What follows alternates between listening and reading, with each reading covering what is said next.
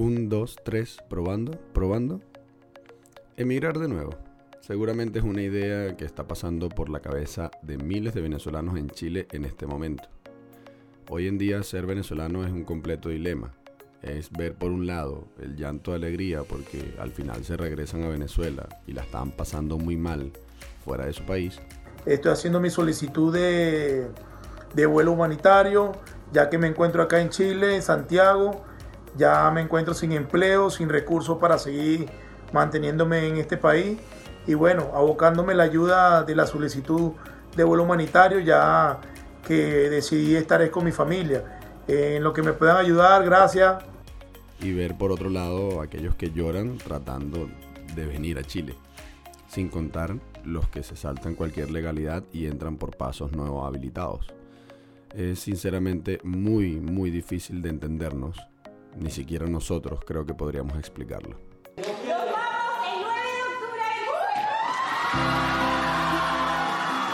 Y les acabamos de dar la maravillosa noticia de que van a poder volver a su país entre el 9 y el 15 de octubre. Estamos todos lloriqueando acá. Le quiero dar las gracias a Sofía Jaña, que de verdad ha sido, se ha movido ella y todo su equipo de una forma increíble, ¿no? Sí.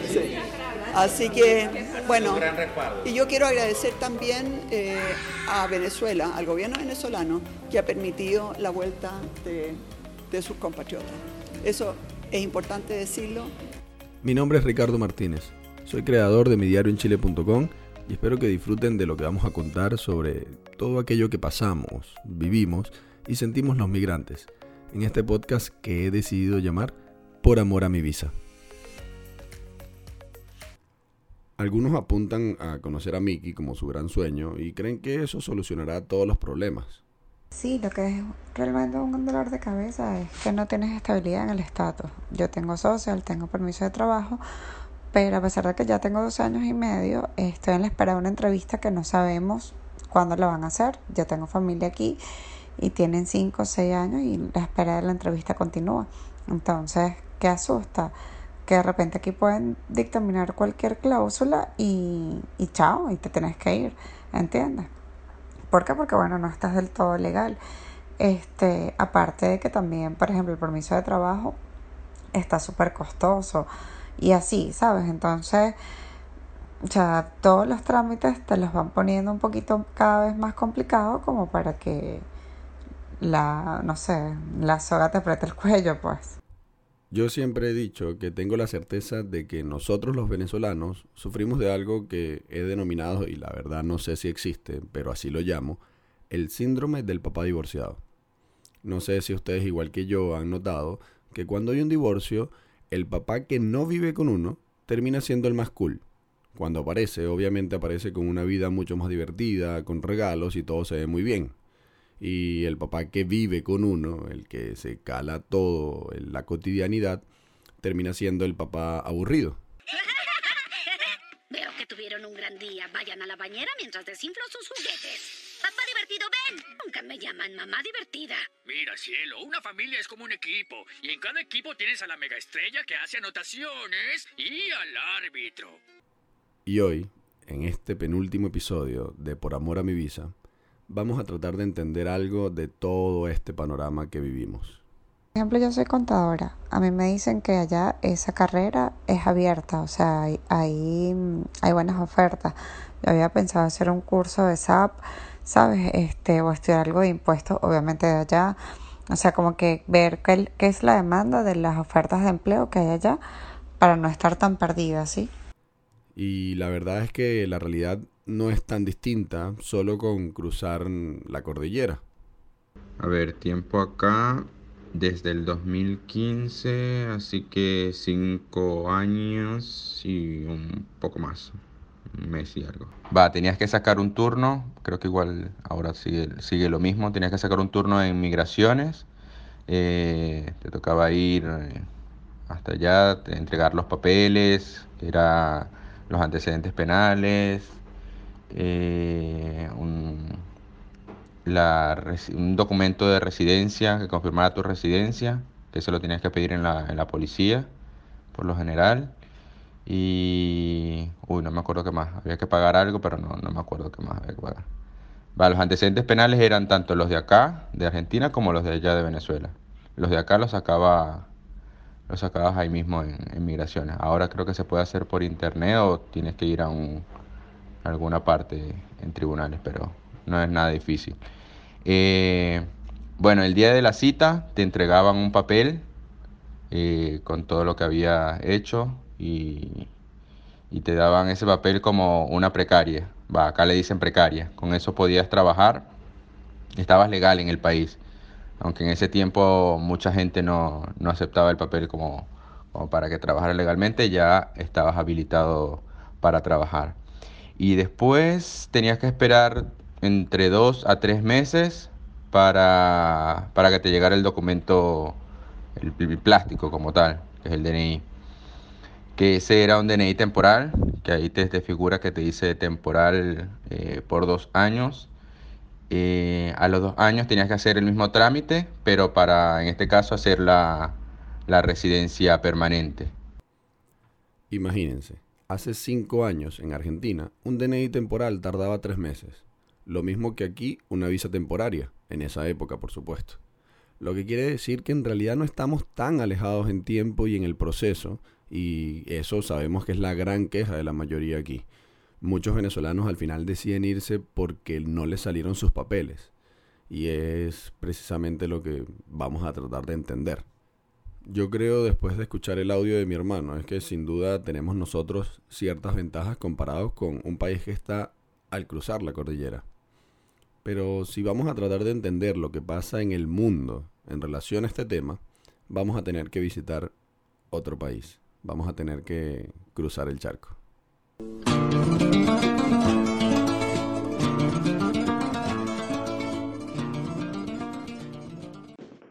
Tengo desde eh, abril del 2018 aquí en España. Eh, me tardé desde ese abril hasta enero del 2019. Antes de conseguir eh, tener la, legalidad aquí, pude trabajar en negro porque me dedico a, desarrollo web y de aplicaciones, así que bueno, eso tiene mucha demanda en todo el mundo, así que eh, nada, pude conseguir. Em, a ver, em, mientras te apegues a, a, todos los requisitos que necesitas para todo, la cosa fluye. Lo único es que, bueno, gracias a la pandemia ahora, que no es mi caso, porque yo, yo conseguí mi legalidad aquí antes de, de todo ese tema, eh, todo fluye, pues, y incluso eh, te lo dicen cuánto se va a tardar y eso es lo que se tarda. Yo recomendaría eh, tratar de no hacer los trámites en Madrid, o sea, llegar a una ciudad más pequeña si tienes el dinero para, para hacerte el lujo, para darte el lujo aunque en esas ciudades pequeñas no hay tantas oportunidades como en las capitales de las comunidades, como podría decirles de Madrid y Barcelona. Eh, yo trataría de establecerme en una de las ciudades grandes, pero trataría primero de llegar a una ciudad pequeña para eh, tramitar mis papeles, porque aquí en Madrid todo está muy congestionado, por ejemplo, y se lleva todo muy mucho tiempo. Eh, todo está bastante congelado ahora por el tema de la pandemia, así que eh, nada, tengo un amigo que le, acaban de dar el asilo aquí en, en Madrid, lo, lo, mandaron a Málaga, pero él lo pidió hace más de un año, son unos 15 meses, entonces imagínate cómo está la cosa. Hmm.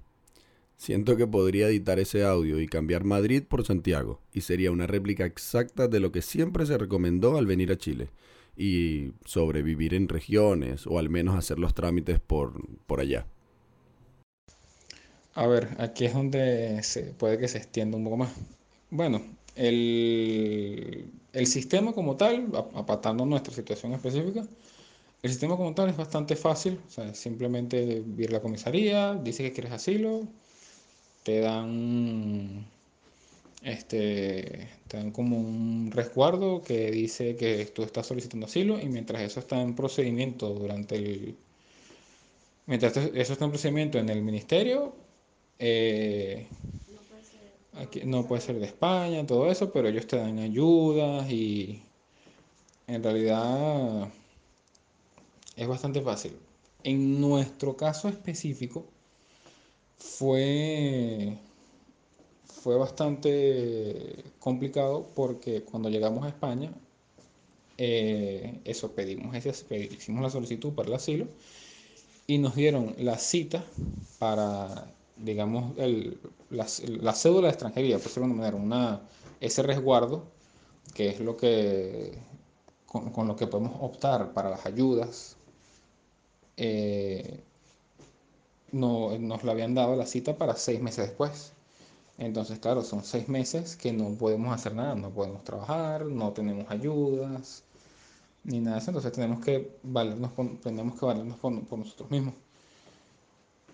Y bueno, cae muchísimo peor que esa cita, la teníamos en abril, y bueno, cae todo el tema de la pandemia, la cuarentena y tal. Esa cita la eliminan, eliminan todas las citas durante esa fecha, durante esos meses. Y la prórroga, o sea, la nueva cita para ese mismo papel nos la pusieron para seis meses más. Entonces ya, por supuesto, estábamos súper, súper complicados. Súper, súper complicados. Y la realidad es que las experiencias en países desarrollados pueden ser muy buenas y muy malas. Bueno, mira, te voy a hacer un resumen de mi experiencia. Yo vine a España con la idea de solicitar una residencia temporal como familiar de ciudadano de la Unión Europea por pareja de hecho. Este, eh, primero que todo, que pedir la pareja, o sea, o hacer el documento de pareja de hecho va a depender de en, qué comunidad autónoma, que son las regiones en las que se divide España, se, se asienta la persona. Pero en, Barcelona, que es donde, donde nosotros estábamos residenciados, eh, no te exigen tener un año registrado en el mismo domicilio, que eso se llama empadronado, para, para firmar el documento, mientras que en otras comunidades como Madrid, por ejemplo, sí te lo piden. Eh, lo cierto es que, bueno, cuando, cuando yo llegué, como ya pues todo estaba bastante planificado, en pocos días después hice lo del empadronamiento, firmamos el documento de pareja de hecho y pues se suponía por las experiencias que yo había recogido, por los comentarios que me había hecho la abogada con la que me asesoré, que debía ser un, proceso bastante rápido y según los, los cálculos que había hecho, entre nueve meses y un año debía debía tardar el proceso y debía tener yo respuesta. Pero se suponía que era básicamente pedirlo, esperar la respuesta, que lo aprobaran y ya estaba listo.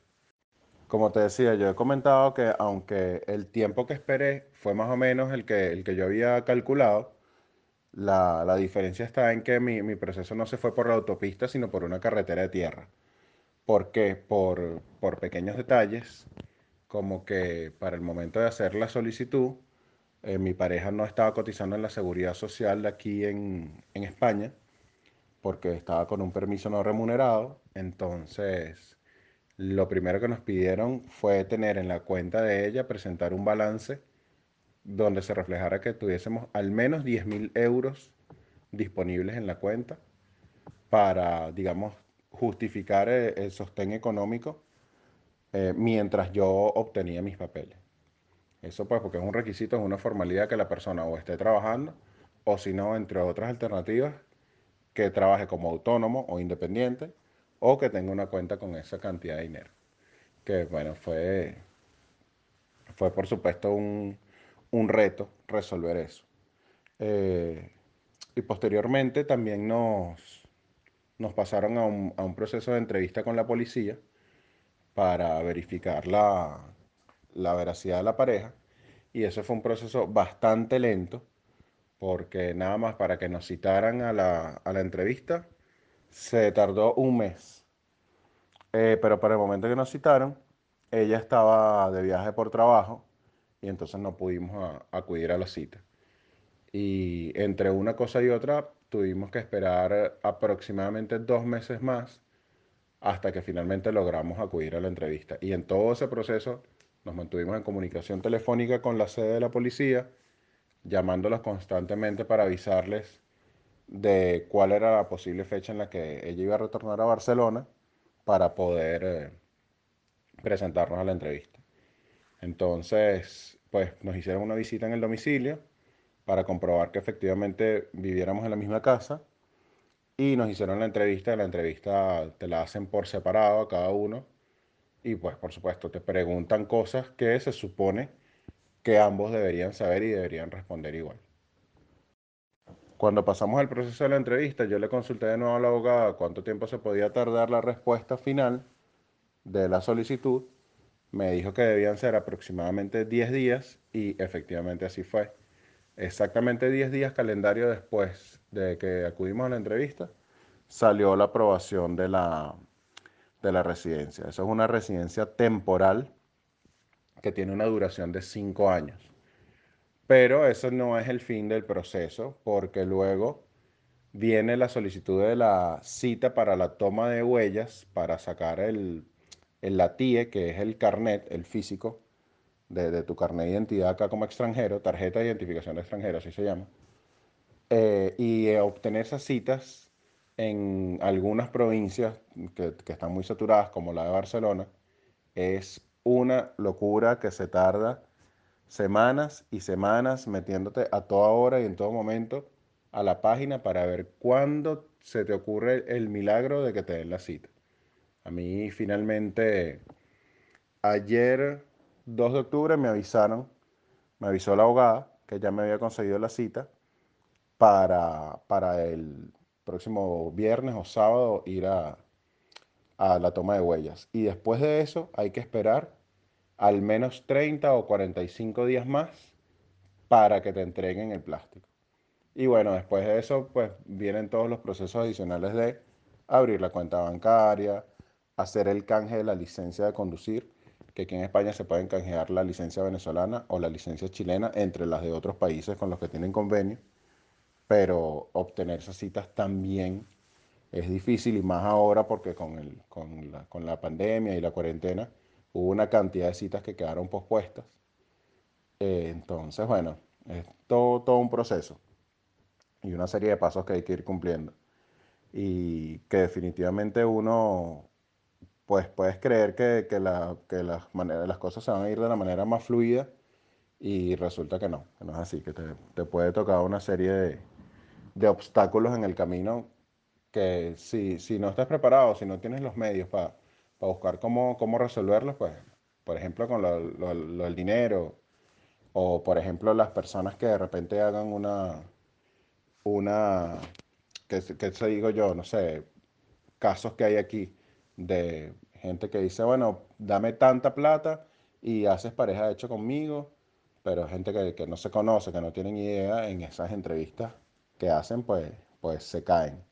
Y es, resulta que lo que he podido averiguar es que esas entrevistas antes no eran tan frecuentes, pero como han descubierto organizaciones que se dedican a, a ese tema de vender, digamos, este, eh, o, sea, con residencias por pareja de hecho, entonces pues le han metido más la lupa y están haciendo más investigaciones con, con la policía por, por esa razón.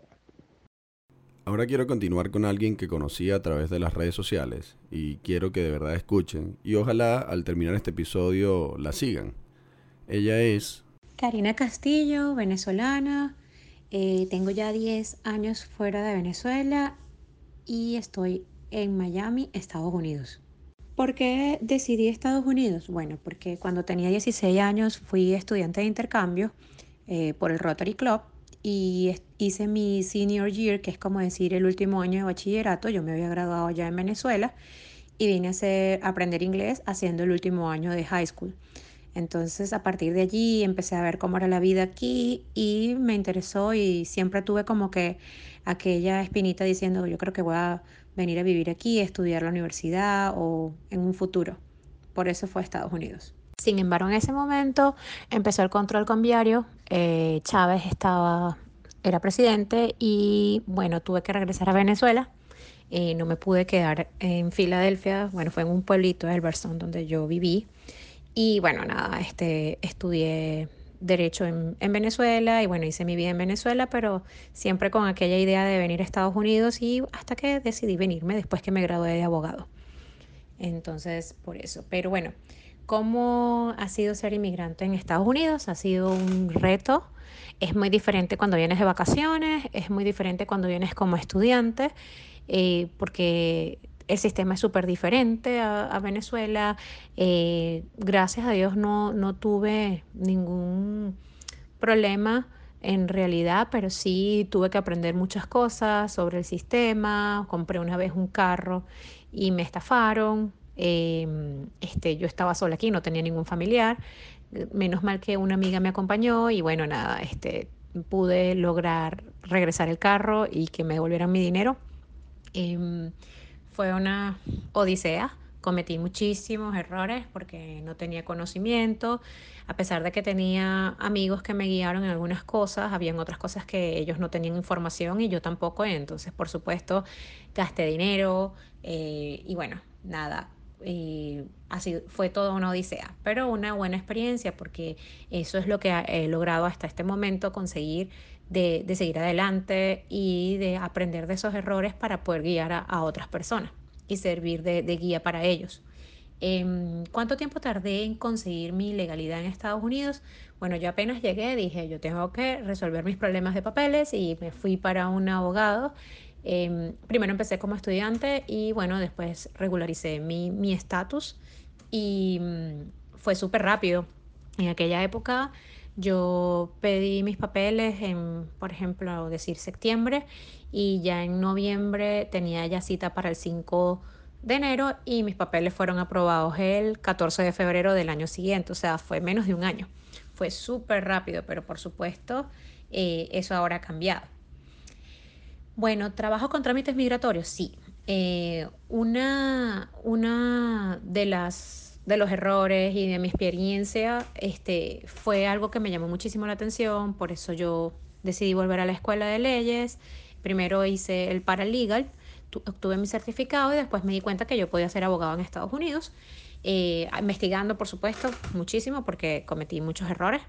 Y bueno, a partir de allí eh, te puedo decir que este, pude aprender muchísimo más, tomé seminarios de inmigración, por supuesto con mi propia experiencia, con mi propio proceso. Eh, me di cuenta de que los procesos migratorios podían durar muchísimo tiempo si cometías errores, si no te asesorabas bien. Karina, sin duda se reafirma algo que siempre he dicho. La preparación y la asesoría es la clave de cualquier proceso, no solamente en Estados Unidos, como también lo dijo mi, mi amigo Andrés en España, también aquí en Chile es lo mismo. Durante estos cuatro años de mi diario en Chile, He conocido a tanta gente que podría decir que he visto casos que han venido con muchísimo dinero y sin preparación y su legalidad y estadía ha sido un completo desastre. Pero bueno, vamos a seguir contigo Karina, que por cierto no les comenté que su cuenta de Instagram es arroba como emigro, para que la sigan por si acaso están interesados en emigrar a Estados Unidos. Para una solicitud de asilo eh, es muy variable. Primero depende de la ciudad desde, desde donde estés pidiendo la solicitud de asilo. Porque, por ejemplo, el estado de Florida tiene, por ejemplo, yo vivo en Miami, el estado de Florida tiene muchas solicitudes pendientes y el retraso siempre es un poco más grande. Pero en cambio, si estás en otro estado donde la solicitud de asilo es menor, eh, puede que tu proceso de asilo sea un poco más rápido y te tramiten la entrevista. Sin embargo, hay procesos que tienen más de cinco años. Eso fue en un momento que entró inmigración en algo que se llama el black hole, que es como el hoyo negro, donde se retrasó muchísimo el trabajo de los funcionarios por otros que le dieron prioridad a otros casos y los asilos quedaron como pendientes. Entonces ahora lo que están haciendo es que están atendiendo casos nuevos y los casos viejos del año 2013 y 2014. Entonces por eso vas a, eh, puedes escuchar que hay muchas personas que tienen cuatro o cinco años esperando que tramiten su proceso de asilo y que les llegue la entrevista para la cita con inmigración. Black Hole no sé si lo pronuncié bien, la verdad. Yo soy como Celia Cruz. My English is not very good looking. Pero no puedo dejar comparar con, con, Chile. En mi cabeza todo se mide en el tiempo que esperan los venezolanos por su permanencia definitiva o su visa. Y si el desespero es impresionante por 18 o 20 meses, eh, cuatro años o cinco creo que son dificilísimos de entender. Ya volvemos. Si lo tuyo no es emigrar de nuevo, sino buscar un nuevo hogar, te invito a seguirme en arroba ricardobroker.cl. Podrás ahí ver mi faceta como corredor de propiedades y juntos encontrar tu nuevo lugar. Recuerda que trabajamos directamente con departamentos y oficinas, así que puedes contactarme siempre que lo desees. ricardobroker.cl Ya estamos de vuelta. Bien, vamos a olvidar el asilo por un momento y háblanos entonces de las visas, un poquito de lo que tú nos puedas adelantar. Trámite de una visa es diferente porque hay muchos tipos de visas. O sea, si es una visa de estudiante, eh, si la haces desde tu país, eh, no, no, no tarda mucho tiempo. Claro, ahorita con este eh, problema del coronavirus, por supuesto, ahorita las embajadas muchas están cerradas y no están emitiendo visas de estudiante. Para otro tipo de visas, como por ejemplo visas inversionistas, visas como, este, como empresario, visas como trabajador, visas por, de talento, visas por interés nacional. Eh, cada visa tiene un trámite diferente, puede durar entre 3, 6 meses, hay unas que pueden durar hasta un año. Sin embargo, ahorita con el coronavirus estamos teniendo bastante retraso. La gente de aquí de Chile se va siempre por el asilo. Por algo dije que es una figura prostituida en algún momento y la verdad es que no muchos tienen ni siquiera cómo demostrarlo. Emigrar eh, de Chile para Estados Unidos con un asilo. Eh, todo va a depender de la nacionalidad de la persona. Eh, si te refieres a los venezolanos que fueron a Chile, están viviendo en Chile y ahora desean emigrar para Estados Unidos, puedo decirles que el proceso sería un poco más difícil. no, no quiero decir que es imposible, pero sí sería bastante difícil porque tendrían que demostrar, cuando tú pides un asilo político o asilo, existen cinco razones muy importantes por las cuales tú puedes pedir asilo. Entre una de ellas es la persecución. Eh, en este caso política, que es la mayoría, eh, la que más usan los venezolanos, puede ser también por religión, por permanecer o pertenecer a un partido o a un miembro de un grupo y que hayas tenido persecución. Entonces, si tú te vienes de Chile y eres venezolano, tú vas a tener que demostrar la persecución en Venezuela y la persecución en Chile. Ahora, muchas personas em, no están prestando atención a esto y están solicitando los asilos. Los asilos van a ser admitidos, pero el problema es que cuando tengan la entrevista, si no está bien fundamentado, lo más probable es que lo nieguen y lo manden para una corte de inmigración. Entonces, esas serían mis recomendaciones. Yo creo en este punto que si aún no hemos entendido que no existe el país perfecto y no hay nada ideal, el objetivo de este episodio no fue cumplido. La mayoría sigue viendo y viviendo en el síndrome del papá divorciado. Creo que al final es cierto, sin duda, que una vez migrante siempre seremos migrantes. Pero creo que eso va de la mano también con lo que nos haga sentir bien. Porque si el problema eres tú y no tienes arraigo por ningún país, no te vas a sentir bien ni siquiera en Suiza con Heidi. Al final emigramos para ser felices, no para tener un televisor más grande. Y ojalá que eso nos lo grabemos en la cabeza, obviamente entendiendo el significado. Karina, ¿algunos consejos que nos puedas dar si es que queremos emigrar a Estados Unidos? Consejos para los que están fuera de Venezuela y ven a Estados Unidos como una opción. Estudien muy bien eh, a dónde quieren mudarse, a qué parte de Estados Unidos quieren ir. Em, un punto muy importante si tienen amigos, pero les recomiendo que cuenten con ustedes mismos, que reúnan lo más que puedan antes de mudarse para acá, que se asesoren muy, muy bien para que vean las opciones que tienen para poder emigrar y tener voluntad fortaleza y perseverancia. O sea, son palabras que de verdad son necesarias para poder pasar este sistema, lidiar con él y poder salir adelante. realmente es posible, a veces personas, hay personas que lo ponen muy difícil, pero todo depende de lo que tú quieres. Y si de verdad tu norte está en Estados Unidos o tu objetivo está en Estados Unidos, lo vas a poder lograr, vas a buscar la forma y manera de poder hacerlo siempre asesorándote con una persona que te pueda dar la guía perfecta. Curioso. Creo que ese último audio, Karina, sería exactamente el mismo consejo que daría para los que vienen a Chile. Y sin duda me doy cuenta que la realidad, por muy distintas que sean en cada país, terminan siendo, o mejor dicho, terminan convergiendo en un solo punto. La preparación, la asesoría y la información. Entender al otro es borrar muchísimos clichés tratando de no destruir su forma de pensamiento. aunque sinceramente la verdad es inútil explicar algo cuando el otro ya de por sí decidió no entender. Yo no digo que Chile sea lo mejor, nunca lo he dicho, pero sí quiero que entiendan que no es tan distinto a otros países desarrollados del primer mundo y con experiencia en migración de más de 100 años. Espero que les haya gustado mucho este penúltimo episodio de Por Amor a mi Visa y por favor escuchen el resto en cualquier plataforma de podcast de su preferencia porque ya nos queda solamente uno para terminar este proyecto. Ojalá lo estén disfrutando tanto como yo. Y como siempre, muchísimas gracias por escuchar esta nota de voz un poquito larga.